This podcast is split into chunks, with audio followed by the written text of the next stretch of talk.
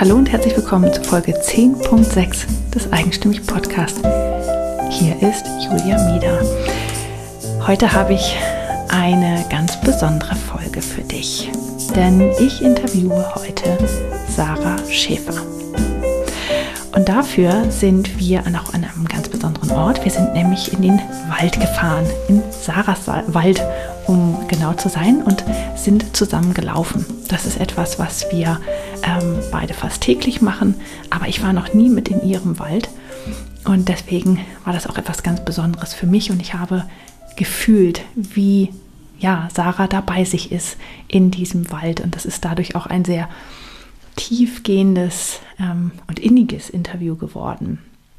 Und ich finde es wie immer sehr, sehr spannend, dass, ähm, ja, was man noch so erfährt über eine Person, selbst wenn man das Gefühl hat, man kennt sie schon so gut. Und ähm, wir haben ja schon stundenlang geredet auf unseren Podcast-Touren und bei unseren Strategietagen und auch so einfach als Freundin. Und, und dann stellt man Fragen und hört genau hin und der andere antwortet ganz ehrlich und macht sich Gedanken und hat das auch das Gefühl, gehört zu werden und, und dann entsteht nochmal ganz viel anderes. Und man erfährt so viel Neues und ähm, ja, ich habe wirklich das Gefühl, dass wir nochmal seit diesem Interview eine nochmal eine andere Beziehung miteinander führen. Und das finde ich sehr schön und ähm, auch sehr spannend. Und ähm, ja, daran merkt man dann auch, was so ein eigenstimmig Interview und generell ein Gespräch ähm, mit einem doch machen kann und was das verändern kann im Leben.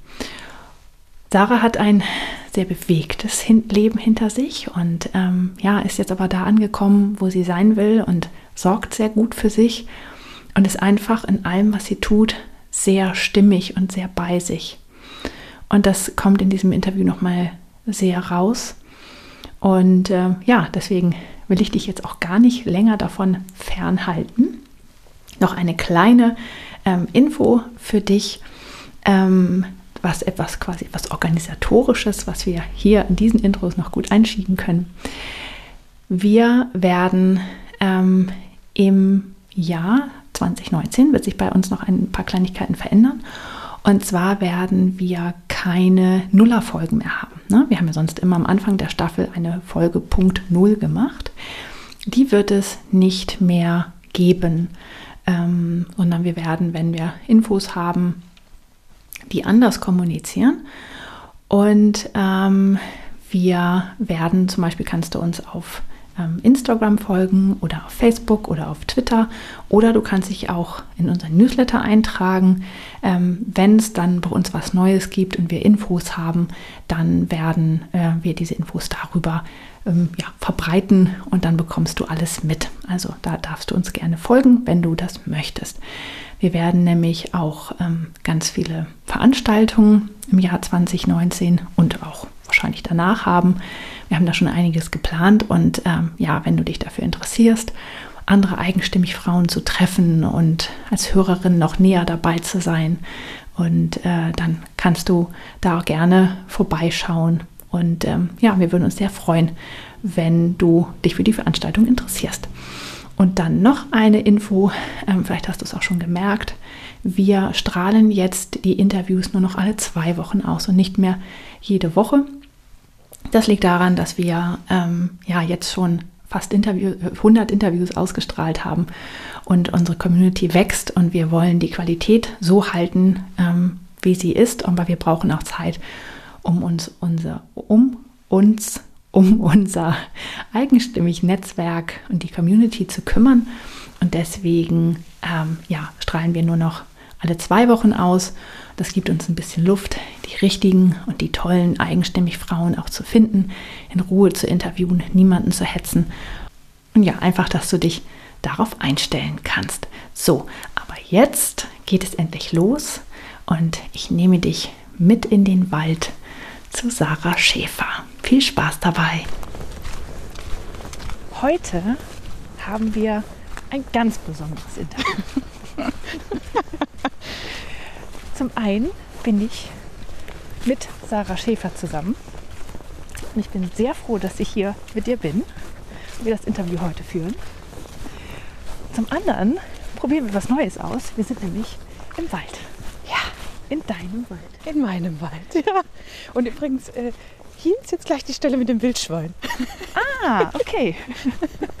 Sehr schön. Das klären wir dann gleich nochmal auf, was die Stelle mit dem Wildschwein ja. war. Ähm, wir machen also heute ein Interview beim Laufen. Das ist das erste dieser Art. Und ich finde es auch ganz, ganz gerechtfertigt sozusagen, dass dein Interview das erste ist, das wir beim Laufen machen.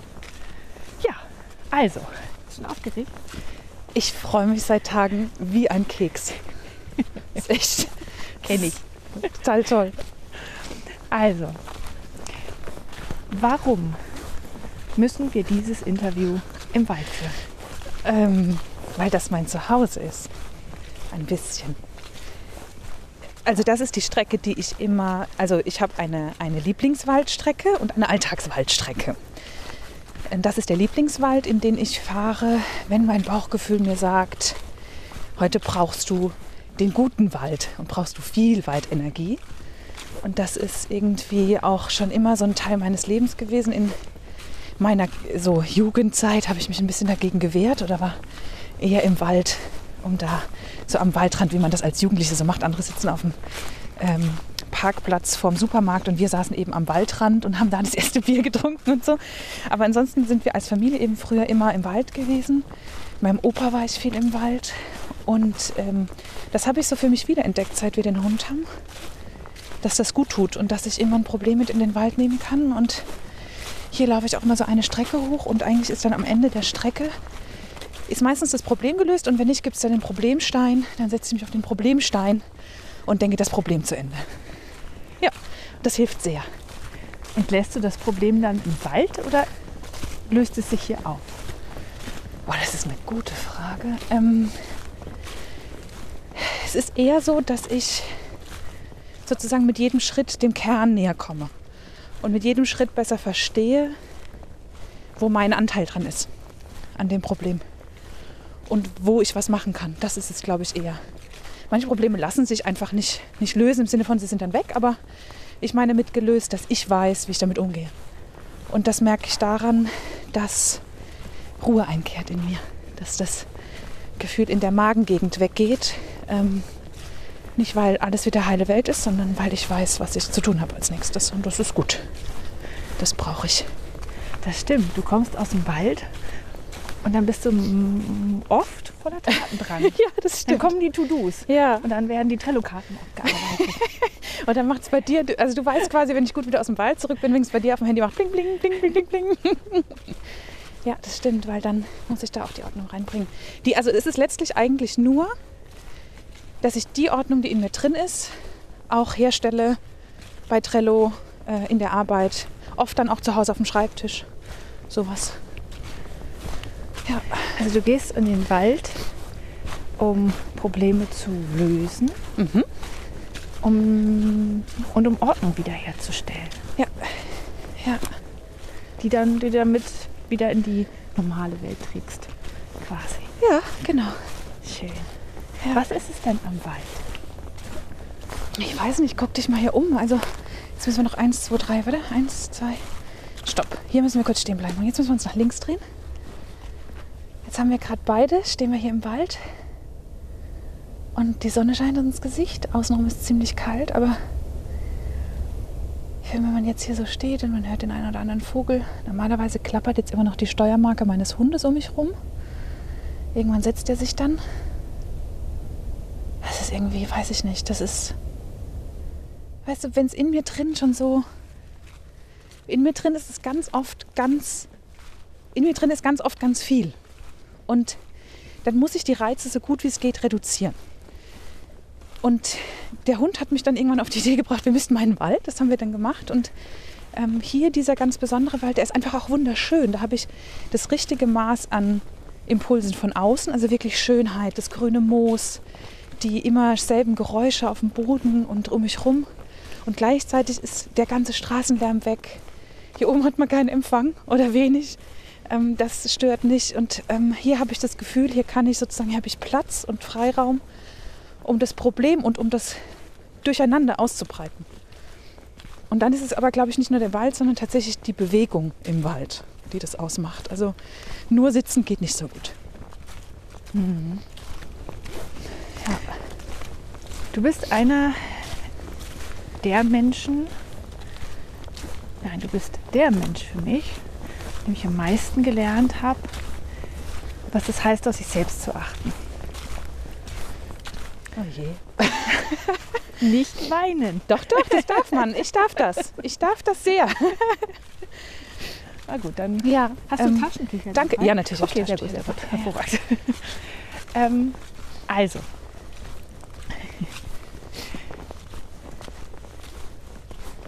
Wie hast du das gelernt? Weil ich habe es von dir gelernt. Und ich finde das so faszinierend, weil wenn man, wenn ich mit dir irgendwo bin, äh, zum Beispiel, ich erinnere mich an eine Konferenz, die wir so gemeinsam besucht haben und wo du dich einfach ausgezogen hast und hast dich draußen auf eine Bank gesetzt und du musstest nicht jeden Vortrag mit anhören. Hey, das muss auch keiner. Eigentlich im Gegenteil, ja, aber im, ja, viele haben das Gefühl, sie müssen das tun, weil sie haben ja dafür bezahlt und dann müssen sie sich auch da drin einsetzen und sich das anhören. Sei denn, es wird ganz furchtbar, dann darf man vielleicht mal rausgehen. Aber du hast, sagen wir mal, den Großteil der Zeit draußen verbracht, hast auf der Bank gesessen, sind Menschen zu dir gekommen, sich bei dir ausgeruht und sind weitergegangen. Und daraus hast du dann deine Kraft geschöpft. Und ich war eher erschöpft von diesen ganzen zu viel Infos. Und ich fand das so faszinierend, dass du dir das, diesen Raum einfach genommen hast. Und das für dich einfach so entschieden hast. Wo hast du das gelernt? Und wie? Danke, das habe ich von dir gelernt, einfach mal Danke zu sagen und dann den Mund zu halten. Tatsächlich sind es zwei Dinge. Erstens, ich hatte keine Wahl, ich musste, weil ich sonst nicht, also ich, ich muss das machen, weil ich sonst immer wieder über meine Grenzen gehe und ähm, dann gar nichts mehr leisten kann. Ich muss ganz, ganz früh sagen, ich kann hier nicht mehr und das ist ein ewig langer Prozess gewesen, der aus, wir gehen hier links, der aus, einem ganz, aus einer ganz tiefen Verzweiflung und aus ganz viel Schmerz eigentlich entstanden ist. Und zum anderen, ehrlich gesagt, gerade bei diesem, Kon äh, bei diesem Kongress war das so, oder bei ganz vielen anderen Sachen ist es so, dass ich trotzig bin, dass ich sage, nee, das ist meine Zeit, ganz egal, was ich dafür bezahlt habe, aber die Zeit gehört mir und ich verbringe die auf gar keinen Fall mit blöden Leuten oder mit Sachen, mit denen ich nicht d'accord ging, also mit denen ich nicht einverstanden bin. Und wenn mich was nervt, dann will ich es entweder ändern oder ich gehe weg, weil das ist meine Zeit und das ist das Einzige, was wir nie wieder kriegen. Und auch das hat sich ja, das hat sich so entwickelt. Mm, Ja, ich meine, ich habe das in letzter Zeit immer öfter gesagt. Ich habe mein Unternehmen nicht ohne Grund mehr gute Zeit genannt. Es ist eher auch so mein Mantra. Ich versuche das meinen Klientinnen zu geben. Aber gleichzeitig ist es auch mein Mantra, denn ganz ehrlich, wenn ich nicht drauf aufpasse, dass ich gute Zeit in meinem Leben habe, dann äh, ist das ja schlecht für meine Marke. Und das ist ein guter Anker für mich, das immer wieder zu machen. Weil natürlich fällt auch mir das schwer. Und natürlich ist das erstmal anders sein und so. Und, ähm, aber das ist immer ein Aushandeln mit mir selbst, ein, was kann ich besser mit mir vereinbaren? Muss ich gerade bei den anderen sitzen, weil da vielleicht jemand ist, ähm, dem ich da ja, unterstützen muss oder bei dem ich sein muss oder will? Also wenn es jetzt bei dir so gewesen wäre, dass ich das Gefühl hätte, ich hätte dich da nicht allein lassen können, dann wäre ich nicht gegangen. Das wäre mir wichtiger gewesen.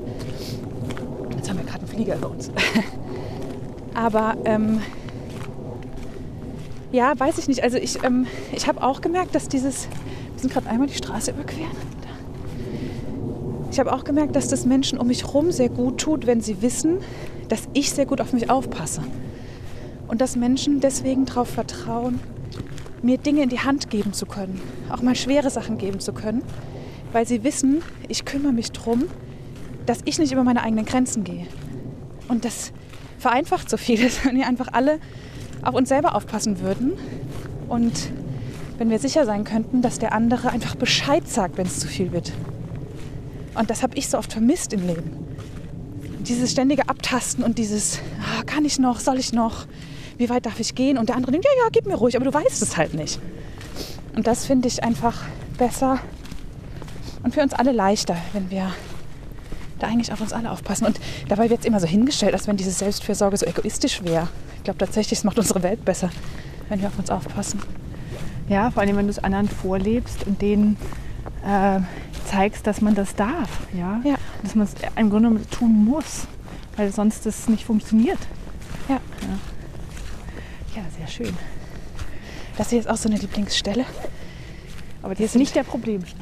Nee, ist nicht der Problemstein. Der Problemstein ist auf dem Achterweg. Wir laufen heute den Siebener. okay. Weil der Achterweg, der geht so steil, das wollte ich den Zuhörerinnen und Zuhörern nicht zumuten, dass wir ganz machen. Es geht jetzt ein bisschen steil hier, aber geht noch. Es gab ja auch tatsächlich, hast du auch eben schon so ein bisschen angedeutet, Momente in deinem Leben oder Zeiten in deinem Leben, wo du nicht darauf gehört hast, über deine Grenzen zu gehen. Ja, das stimmt. Das stimmt. Viel zu lange nicht drauf gehört. Das ist ja irgendwie das Schöne, ne? dass unser Geist hier auf Erden in einem Körper steckt, der uns zuweilen Bescheid sagen kann, wenn wir unseren Geist kaputt machen. Und so war das auch bei mir. Mein Körper hat dann in der Zeit, in der ich im Unternehmen gearbeitet habe, in dem wir ja auch beide waren, du warst dann nicht mehr da. Du warst ich war da, nur im Ausland. du warst im Ausland, da, du ja. warst im Unternehmen, aber im Ausland, genau. Ähm, ja, weiß ich nicht. Ich habe halt in der Woche, in der ich meine Masterarbeit an, äh, abgegeben habe, habe ich den Job angenommen. Und dann ist eine Woche später auch noch eine liebe Freundin gestorben. Und dann war das irgendwie, als hätte ich mit meinem Körper so einen Deal gemacht. Das war eine befristete Stelle auf zwei Jahre. Und das war, als hätte ich mit meinem Körper den Deal gemacht, zwei Jahre schaffen wir. Weil ich habe irgendwie seit dem Abi halt keine Pause gemacht. Ich habe ähm, direkt ein paar Wochen nach dem Abi Studium angefangen und dann direkt äh, Bachelor, dann Master und dann halt in der Woche äh, meine Stelle angetreten und bin halt wirklich mitten in diesen Berichtsprozess rein. Also das war nichts mit Einarbeiten, das war ab ersten Tag da sein. Erzähl mal kurz der Berichtsprozess, was das heißt. Ah ja, sollte man, ne? das ist das Schöne. Ich habe gerade vergessen, dass ich nicht nur mit dir rede. ähm, wir haben in der Abteilung, in der ich war, äh, wurde der Geschäftsbericht von dem Unternehmen mh, hm, geschrieben. Und ich war für Layout und Druck und Fotografie zuständig und bin da in den laufenden Prozess reingekommen. Hatte das vorher als Praktikantin schon mal ein bisschen mitgemacht. Ja, und habe da und so die Vorweihnachtszeit, in der das so war, in der ich da rein bin, das muss jetzt ziemlich genau. Ja, am 12. Ja. Am 15.12. habe ich angefangen. Krass. Ja, ja heftig. Ähm, das war wirklich mittendrin. Und das ist so eine der härtesten Phasen, weil dann so Anfang des neuen Jahres sind so die letzten Layout-Schleifen, die letzten Korrekturen. Und ähm, dann geht es in Druck und da muss jetzt, da greifen alle Rädchen ineinander. Und das war es vielleicht auch, das hatten wir witzig, das hatten wir letzte Woche auch schon. Ich war dann Rädchen, was gegriffen hat. Ja. Und das funktionieren musste. Ja, genau. Und das ja. Konnte ich auch ganz gut. Ich habe da total Spaß gehabt am Anfang. Aber ich habe mich überarbeitet ganz viel und weil tatsächlich der Berichtsprozess auch bedeutet lange Nächte, ja. ähm, viel Reisen, viel zu tun, einfach viel Druck, weil jeder eine Meinung hat, jeder möchte ja. was ja mitreden und seine Sachen da drin haben. Es ist ja, wobei genau das ist es ja und ähm, das viel Arbeiten, das hat mich sehr sogar eher beflügelt am Anfang, weil weißt du, wenn du die ganze Zeit halt studiert hast, Uni in Anführungszeichen, was geleistet hast, dann hast du da jetzt endlich mal, weißt du, du hast jetzt eine Arbeit und dafür kriegst du Geld. Das ist auch ein bisschen wichtig. Das war, ist, ist wichtig, natürlich. Und das hat mich schon sehr, hm, eigentlich hat mich das sehr beflügelt am Anfang. Ich bin ein bisschen zu hoch geflogen wahrscheinlich, habe mich da überarbeitet.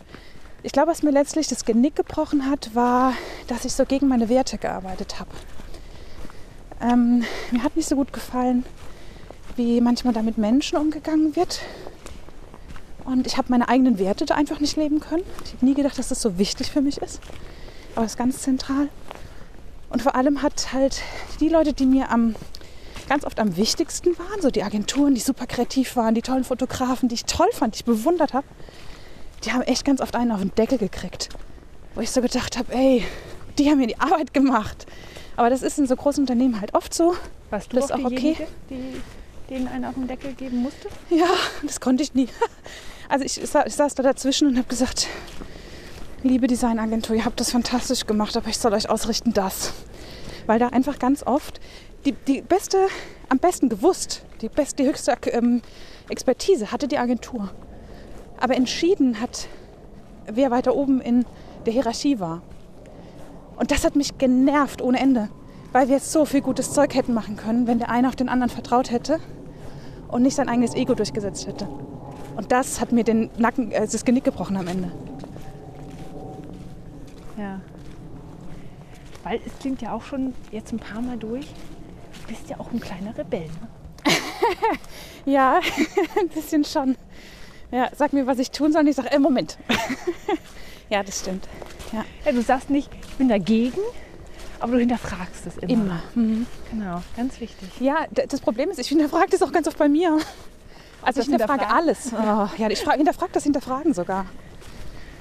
Ja, ähm, auch dafür braucht es diese Waldspaziergänge und genau das, wo wir jetzt hinkommen. Jetzt kommen wir nämlich tatsächlich zu meinem Kraftplatz, den ich ganz toll finde.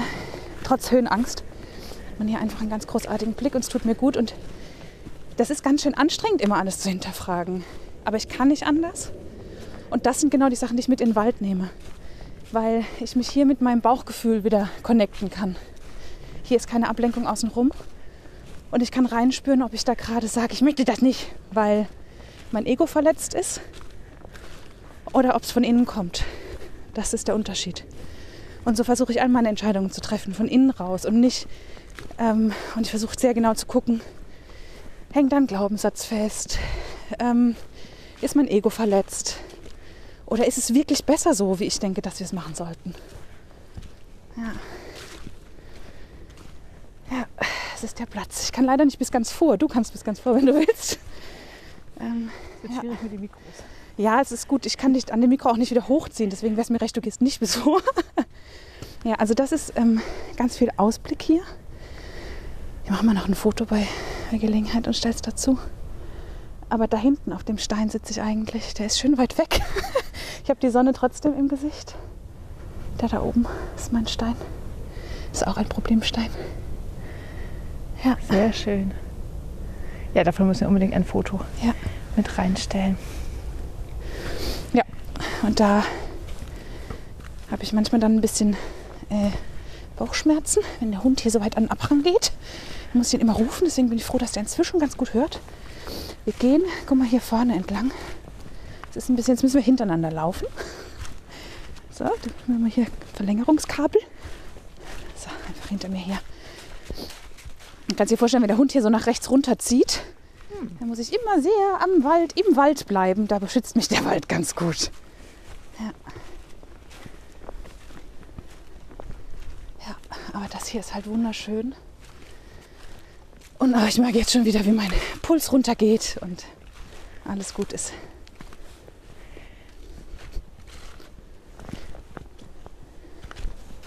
Du hast darüber gesprochen, dass dir etwas äh, das Genick gebrochen hat. Ja? Ja. Oder was dir das Genick gebrochen hat bei dieser Arbeit. Und wie du danach dann tatsächlich ähm, ja, hier im Wald angekommen bist und bei dir dann wieder, weil du auch ganz viel in dir gearbeitet hast. Und was du ja machst, ist, dass du auch Vorträge über das Scheitern hältst. Ja. Ja, darüber Was bedeutet Scheitern für dich? Ähm, inzwischen bedeutet, bedeutet Scheitern für mich tatsächlich ähm, eigentlich sogar Hypothesen widerlegen und ganz viel lernen. Also ich, ich habe das, ich habe eine Zeit lang immer gesagt, wir müssen Scheitern besser, äh, positiver konnotieren und wir sollten. Und das war aber bei mir noch nicht angekommen, weil da ganz viel Scham mit drin war. Und inzwischen mit ein bisschen Abstand kann ich in ganz vielen Punkten sehen, dass, das, dass ich das gebraucht habe für meinen Weg, dass ich da scheitern musste. Und also worüber ich da spreche, ist zum einen genau das, was ich gerade erzählt habe ähm, in dem Unternehmen. Auch das gehört für mich zu einem Teil meines Scheiterns dazu. Ähm, und Scheitern ist letztlich, ähm, ich habe gedacht, äh, in dieser Unternehmenswelt bin ich richtig. Und habe das als richtig angenommen. Und dann bin ich diesen Weg eine Weile gelaufen, habe dann gemerkt, nee, entweder habe ich da eine Abzweigung übersehen oder das ist eine Sackgasse, ich muss da wieder raus. Und das habe ich gemacht und dann bin ich da eben wieder raus. Aber einfach, ich musste. Ich hatte eine ausgewachsene äh, Krise, einen ausgewachsenen Burnout, würde man wahrscheinlich sagen. Und habe danach dann, und das ist auch ein Teil, den ich immer im Scheitern erzähle, habe danach dann ähm, in der Zeit, in der es mir noch nicht gut ging, ein Startup äh, mitgegründet, was thematisch einfach nicht zu mir gepasst hat. Und aber es hat, also ich habe ganz, ganz viel Geld äh, da drin, was heißt, ich habe Geld da drin gelassen und ganz viel Zeit investiert. Ähm, für mich viel Zeit, die ich wahrscheinlich für mich gebraucht hätte. Und aber ich habe in, äh, in dieser Zeit, die wir gebraucht haben, es waren so knappe zwei Jahre, um dieses Startup an die Wand zu fahren oder zu entscheiden, wir machen das nicht mehr, habe ich so unglaublich viel gelernt.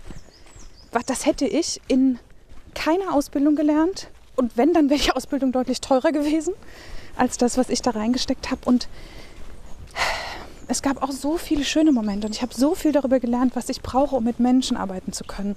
Und es hat eigentlich den Grundstein gelegt für das, was ich heute auch Menschen rate, immer zu gucken, was ist eigentlich das, wofür du echt und wirklich brennst.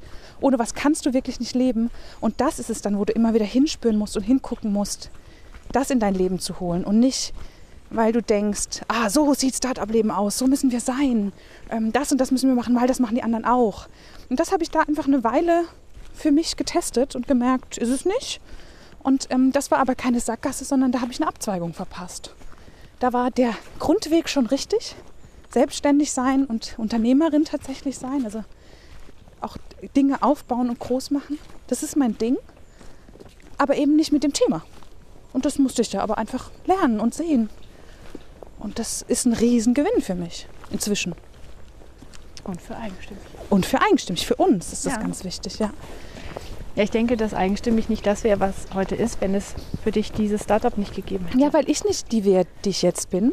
Und ja, weil ich da einmal durch musste. Also es hatte ein, alles seinen, seinen Sinn und seinen Zweck. Ja, das hat es immer. Das ist so was, woran ich fest glaube oder was ich auch immer wieder schmerzhaft gelernt habe.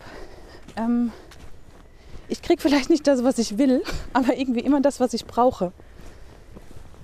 Und das, das spüre ich oder glaube ich nicht nur, sondern ich habe dafür Beweise gesammelt in meinem Leben. Und das ist ganz oft so, dass mir das, dass manchmal die schmerzhaftesten Dinge und die tiefsten Täler am Ende das waren, was mich am meisten weitergebracht hat.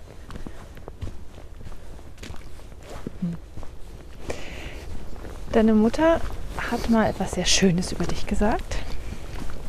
Ähm, ich weiß nicht, ob das zu dir gesagt hat, und es, glaube ich, jemand anders gesagt, ne? Ja, sie hat das zu Menschen mal gesagt, ja. Und sie hat gesagt, Sarah sammelt interessante Menschen oder Menschen? Sarah sammelt interessante Menschen. Genau. Mhm. Ja. Wer, ja. welcher Mensch hat an deinem Leben am meisten beeinflusst?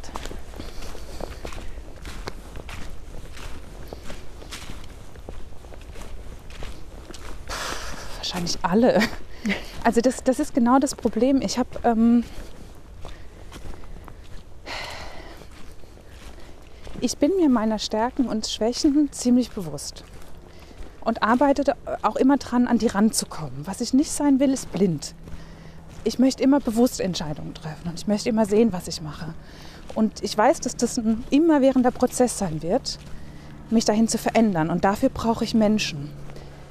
Menschen, die ich ganz, ganz spannend finde, denen ich nacheifere, zu denen ich ein Stück hingehe.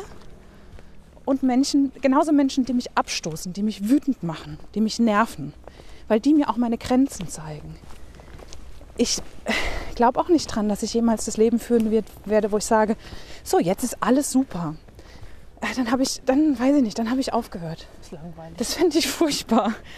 Ich, ähm, ja, und deswegen, ich kann es gar nicht so sagen. Ähm, es wäre jetzt wahrscheinlich für, den, für das Interview total schön, wenn ich sagen würde, mein Vater.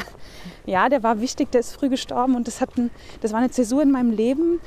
Aber ja, auch die Mischung mit meiner Mama, meiner Familie. Und für mich dann auch zu merken, das Dorf, das ist es halt nicht. Ich muss hier raus, ich muss hier andere Menschen kennenlernen. Mein Mann, der immer an meiner Seite ist, und der immer zu Hause ist, also der, der, egal wo wir sind, das zu Hause ist, der ist ganz wichtig, aber eher so als Grundton, als, ja, als mein Zuhause. Und unterwegs sammelst du andere spannende Menschen, die dir ja. ganz viele Dinge zeigen. Ja. Ja, das stimmt. Und ich will sie vor allem immer zeigen. Das war immer Bestandteil mir ging es nicht so sehr darum, die Menschen zu haben. Deswegen ist das, Sarah sammelt interessante Menschen. nur bis zu einem Punkt richtig. Mir geht es darum, oder das, was, was mich immer von Herzen glücklich macht und wo ich merke, äh, nicht alle Menschen wollen gesammelt und gezeigt werden, denn das ist der Punkt. Ich will diese Menschen nicht nur haben, ganz im Gegenteil, ich will, dass die Welt sie sieht. Und das, es gibt so viele gute, tolle Menschen und ich denke immer, hier, Welt, du musst es wissen. So, jetzt kriegen wir gerade Besuch, aber ich muss eh meinen, meinen Schuh binden, sonst falle ich. Ich brauche gerade irgendwie so einen Stein oder so. Das geht so.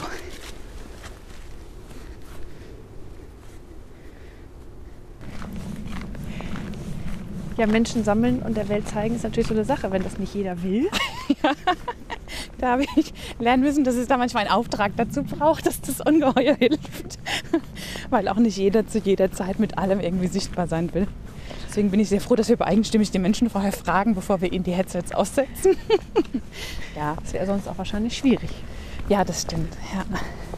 Ja, aber es sind dann halt auch wieder Dinge, an denen man sich oder Menschen, an denen man sich auch dann, dann reibt, ja, Mhm. oder dann halt auch wieder daran lernt, dass die Welt halt nicht nur so funktioniert, wie man das selber sieht.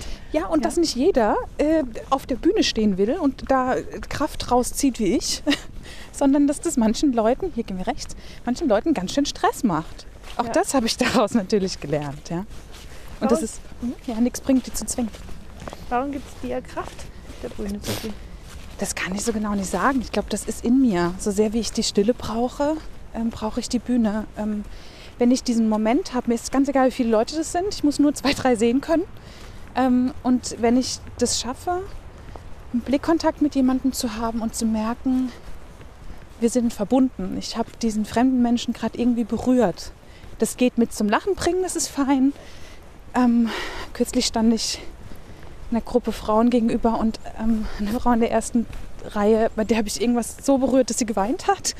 Und dann dachte ich, oh Gott, ich will hier, ich muss mal ganz kurz rum, ich muss mal kurz drücken und habe dann diesen Impuls unterdrückt und habe ihr nur so mit, ja, mit, mit einem kurzen Zwinkern und einem kurzen Augenkontakt signalisiert, alles gut, äh, brauchst du mich so? Und das war auch ähm, schön und das weiß ich, also weißt du, dass wir aus unseren eigenen Geschichten, darüber lernen wir. Und, und wenn wir da eine Verbindung schaffen zwischen Menschen und wenn ich dazu beitragen kann, indem ich ganz offen und, und ehrlich und ja, von innen raus von mir erzähle und von dem, was mich berührt und von dem, was ich für richtig und wichtig halte. Ich glaube, dann ja, können wir das, können wir ganz viel ja, Verbindung schaffen und, und bewegen und Einheit schaffen und den Hass so ein bisschen vertreiben an ganz vielen Stellen. Was ist deine Lebensaufgabe? Ja.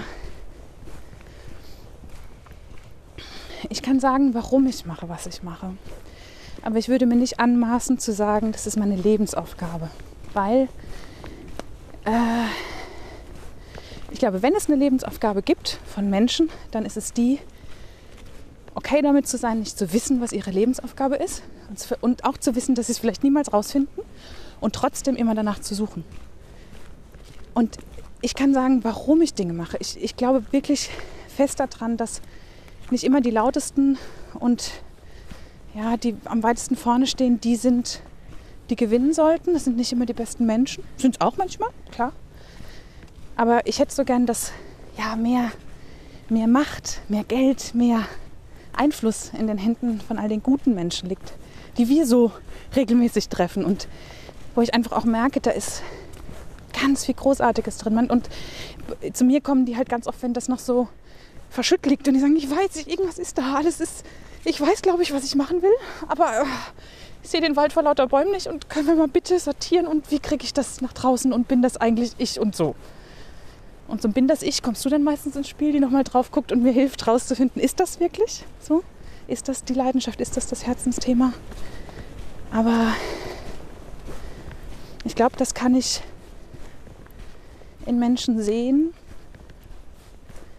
Ich sehe manchmal oder meistens sehe ich vor denen, weil ich so von außen gucken kann, was wichtig ist und was ihrem Innern entspricht und was funktionieren kann.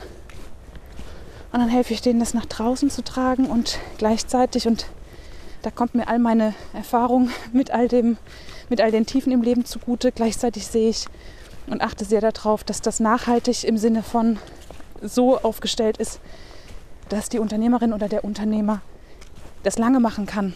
Weil wenn man für was brennt, dann brennt man sich eben auch selbst schnell aus. Ich habe hab früher immer dem Unternehmen die Schuld gegeben, dass es mir so schlecht ging. Aber das war ich. Es lag in meiner eigenen Verantwortung. Und ich hätte da früher die Notbremse ziehen müssen. Und in diesen Unternehmen arbeiten auch Menschen, die glücklich in solchen Unternehmen sind. Und immer nur den Unternehmen die Schuld zu geben, das wäre zu kurz gedacht. Zumal ich mir dann selbst den Beweis geliefert habe und mich nahezu wieder mit meiner Selbstständigkeit ins Burnout geritten hätte. Und da war kein Unternehmen mehr, dem ich die Schuld hätte geben können. Das bin ich. Ja. Ja, es ist ja auch so das Thema Leidenschaft, ne? wenn man seiner Leidenschaft mhm. folgt. Leidenschaft auf Englisch Passion ist, wird ja oft so mit Feuer assoziiert. Ne? Es ist ja oft so ein Bild dafür, dass man ja. brennt für etwas und so weiter. Das kann natürlich auch mal wehtun. Ja, Leidenschaft. verzehren. Ja, ja, total. Und da muss man nicht aufpassen. Leidenschaft ist nicht immer nur was Gutes. Ja, und die Passion, ne? Genau. Passion Christi. Guck, ja. auch ziemlich schmerzhaft. Nee, und das ist, glaube ich, genau. Und weißt du, es ist einem auch immer so wichtig. Es ist, wenn mir was unwichtig ist, kann ich damit spielen gehen und pff, so, dann ist mir egal, was rauskommt. Aber ich habe, ich meine, du kennst die Geschichte, als ich meinen Podcast, meinen Solo-Podcast rausgebracht habe. Das hat mich in eine Sinnkrise gestürzt, sondergleich. Bei Eigenstimmig gehört die Bühne nicht uns. Da mache ich das, was ich gut kann. Ich schiebe all die Menschen in den Vordergrund, die ich spannend finde, die ich toll finde und zeige sie der Welt. Das liebe ich, da bin ich easy.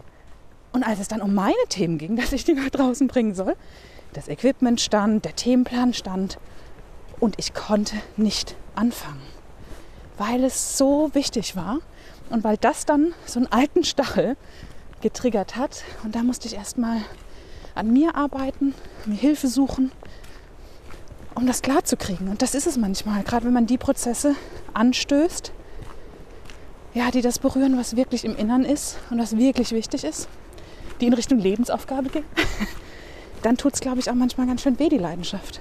Auch das kann passieren. Ja. Bei deinem Podcast hast du ja so, sowieso sehr viele interessante Erfahrungen gemacht. auch damit, welche Folgen gern gehört werden zum Beispiel. Ja. Ne? Die mit dem Wildschwein zum Beispiel. Jetzt lösen wir doch mal bitte mal das Wildschwein auf und dann reden wir mal Wir haben Folgen, einen sehr guten Cliffhanger gesetzt am Anfang.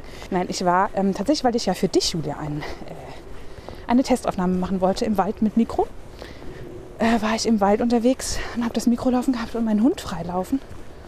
Und dann kam plötzlich eine Stelle, wo ich meinen Hund nicht mehr hörte. Die Steuermarke klapperte nicht mehr und ich gucke nach links und sehe meinen Hund, wie der Aug in Aug mit einem Wildschwein sitzt. Und äh, da lief das Mikrofon immer noch und dann habe ich äh, ja, in dieses Mikrofon was gesagt wie Alter! Und habe den Hund gerufen. Es ging zum Glück alles gut aus, aber das war, das war schön, weil da, da kam ganz viel echte Emotion rüber. Und auch deshalb ist es eine der am liebsten gehörten Folgen und die, die im Gedächtnis bleibt. Und das zieht sich auch durch alle Folgen, alle meine erfolgreichen Folgen, von, zu denen ich ganz, ganz tolles, berührendes Feedback kriege. Das sind die, die ich zum einen für einen einzigen Menschen meistens aufnehme und zum anderen, die raus müssen. Also ganz oft die Folgen, die ich ewig vorbereite und denke, ach, das müsste man jetzt aber mal, weil das passt so zu deinem Thema und so. Das sind die, die am wenigsten Feedback geben. Ich glaube, wir drehen wieder um. Hier windet so doll, oder? Das ist jedenfalls der Bismarckturm. Aha. Ja. Na gut. Kann man auch hoch, wenn man das will. Wieder umdrehen? Ja. Wir können den anderen Weg da hinten runter, den der Mann kam. Okay. Den gehen wir jetzt runter. Der pfeift richtig. Ja. Der Wind pfeift im Turm. Du hast vorhin ein Thema ganz kurz gestreift, aber ich weiß, dass es ähm, durchaus wichtig ist. Die guten Menschen sollen das Geld haben. Ja. Und das hört sich natürlich erstmal äh, sehr so ein bisschen kapitalistisch an. Du bist das ja gar nicht. Wir leben im Kapitalismus. ja, aber ich weiß, was du meinst. Ja. Es, ne? Höher, schneller, weiter, siebenstellig in sechs Monaten und so weiter. Das ist ja gar nicht deine Welt. Ähm, trotzdem ist das etwas, was dir sehr wichtig ist. Und du bist ja auch jemand, der gern Dinge unterstützt. Also Crowdfunding und solche Sachen.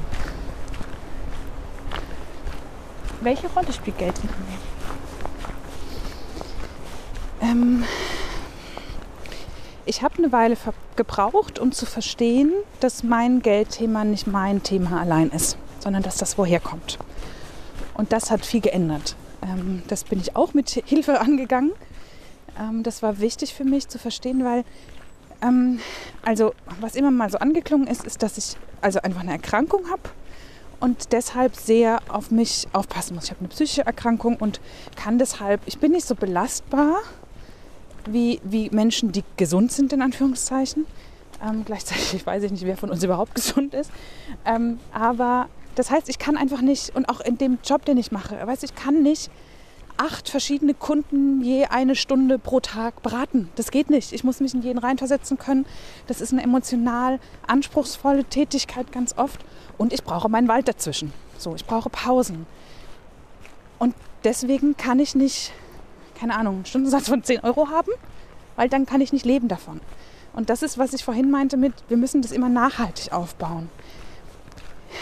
Die, die größten wenn, wenn ich wirklich was erreichen will und wenn ich wirklich viel helfen will, dann muss ich schauen, dass ich stabil bin. Emotional und finanziell. Weil ansonsten mache ich den Spaß ein Jahr lang und dann muss ich mir wieder einen Job suchen, weil ich dann nicht mehr das machen kann, was ich glaube, glaube ich wirklich am besten kann. Und da, wo ich jetzt bin, kann ich, glaube ich, gerade meine Fähigkeiten am besten einsetzen. Wer weiß, was kommt, aber gerade bin ich da sehr, sehr glücklich. Und ich muss schauen, dass das stabil bleibt. Und was so dieses mehrere Stunden oder wenige Stunden am Tag arbeiten angeht, da denke ich immer, weißt du, bei mir ist es diese Erkrankung, die, bei der ich einfach auch da Try and Error immer wieder gemerkt habe, wenn ich über meine Grenzen gehe, werde ich zurückgeworfen und dann falle ich ein paar Tage aus. Und dann ist nichts mit Mehrarbeit, geht nicht. Also muss ich sehr früh immer zurückregulieren und meine Stunden runterfahren. Aber weißt du, ob da jetzt diese Krankheit ist, die mich quasi nachmittags braucht? Oder ob jemand Kinder hat, die einen nachmittags brauchen? Oder ob wir halt alle einfach sagen, lass uns mal überlegen, wie wir uns alle gegenseitig fair bezahlen und wie wir schätzen, was Menschen tun. Und dann muss ich schauen, wie ich Produkte schaffe, in denen nicht so viel meiner Zeit einfließt, die aber ähnlich viel helfen, um sie dann einfach auch anderen Menschen zugänglich zu machen. Ein Spektrum anbieten. Und ich glaube, auch das geht. Und ich weiß es bei mir, ich mag das nicht auf andere beziehen, aber ich weiß es bei mir, dass das Thema Geld und etwas günstig oder ich nehme das Wort billig anbieten, ganz oft mit dem eigenen Selbstwert zu tun hat. Das war bei mir so und ist bei mir so. Und daran werde ich wahrscheinlich mein Leben lang dran arbeiten. Aber ich will es für spätere Generationen besser machen. Hm. Für spätere Generationen ist ja ein gutes Stichwort. Wo willst du denn noch hin? Ähm, das ist eine Wildschweinsumme. Nur so habe ich erwähnt, dass Julia Biologin ist. ja, das, äh, deswegen laufe ich gerne mit dir. Das sieht man immer. Guck mal, da ist ein Rhizo, Rhizom, wenn die Pilze so von oben sichtbar sind. Rhizel? Egal, das war das letzte. Mütze, genau. Ja. So, dann kriegst du auch noch die richtigen Begriffe. Naja, wo will ich hin? Ähm, ähm, das ganz große Ziel ist tatsächlich ähm, im Moment da, wo ich, wo ich Vorbilder schaffen kann und an die Hand geben kann. Gerade jungen Frauen, glaube ich. Mir liegen natürlich die, die psychisch Erkrankten am Herz und die jungen Frauen. Also ich habe das während meines Abis schon gehabt. Und das hat mir die Sachen sehr, sehr schwer gemacht. Und ich sehe einfach, ich habe heute um mich so großartige Frauen, die Fantastisches leisten können und die, glaube ich, ganz vielen ganz viel Leid ersparen können, wenn frühzeitig an die Hand genommen wird. Das kommt irgendwann und bis dahin und um das zu erreichen, ähm, werde ich mein Unternehmen weiter aufbauen und ausbauen und noch stabiler machen und ja, noch mehr großartige Menschen entdecken, die ich der Welt zeigen muss. Das möchte ich machen und ich habe mir ja, letztes Jahr gewünscht, mehr auf Bühnen zu stehen. Ich habe mir eine Zahl aufgeschrieben.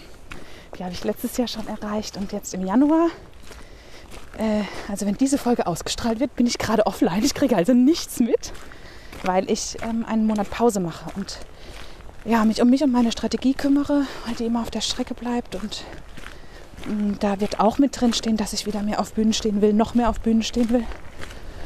Und reden und mich austauschen will. Das tut mir gut. Ja. Ja, man merkt, wie du dich darauf freust.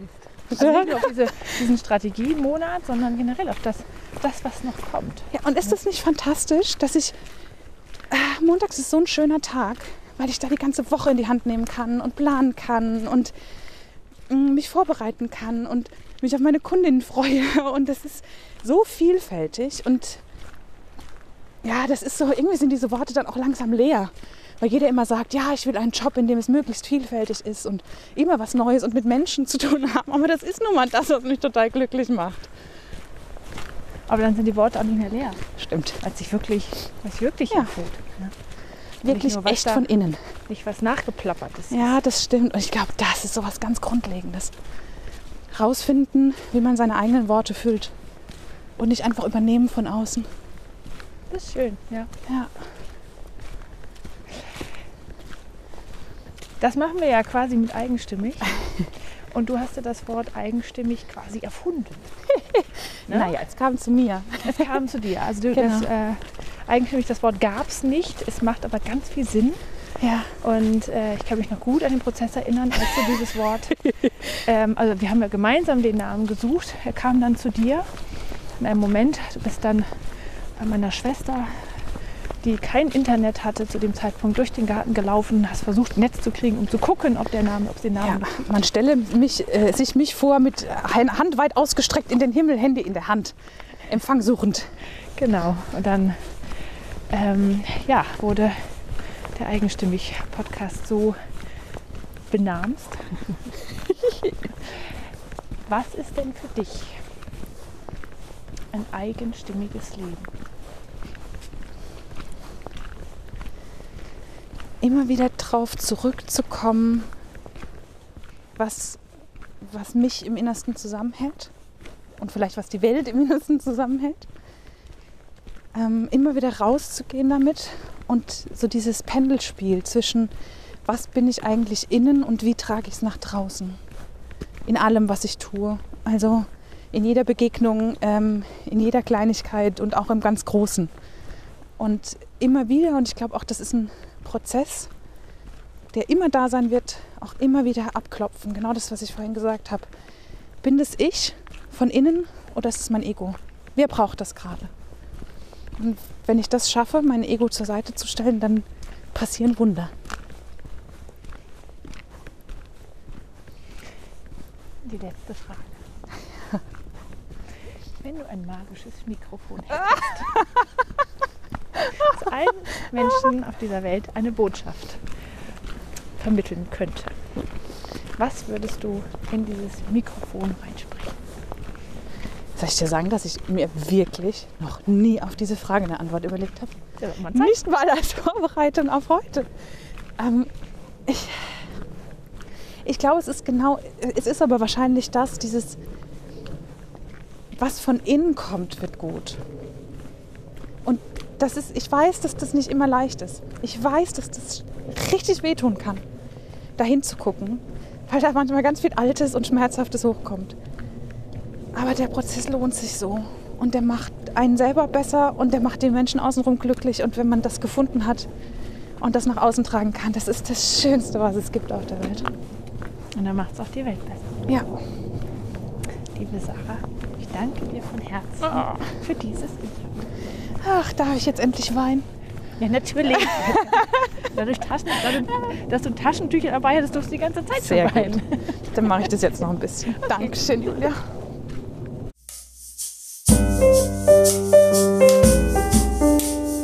Das war der Eigenstimmig Podcast mit Julia Meder und Sarah Schäfer. Zu jedem Beitrag gibt es einen Blogpost auf eigenstimmig.de und unter Eigenstimmig findest du uns auch bei Facebook, Instagram und Twitter. Wenn dir gefällt, was wir hier bei Eigenstimmig machen, dann findest du auf unserer Internetseite einen Button, der heißt Eigenstimmig unterstützen und da erfährst du alles weitere, wie du uns etwas Gutes tun kannst oder uns einfach auch nur Danke sagen kannst. Vielen Dank fürs Zuhören und bis zum nächsten Mal.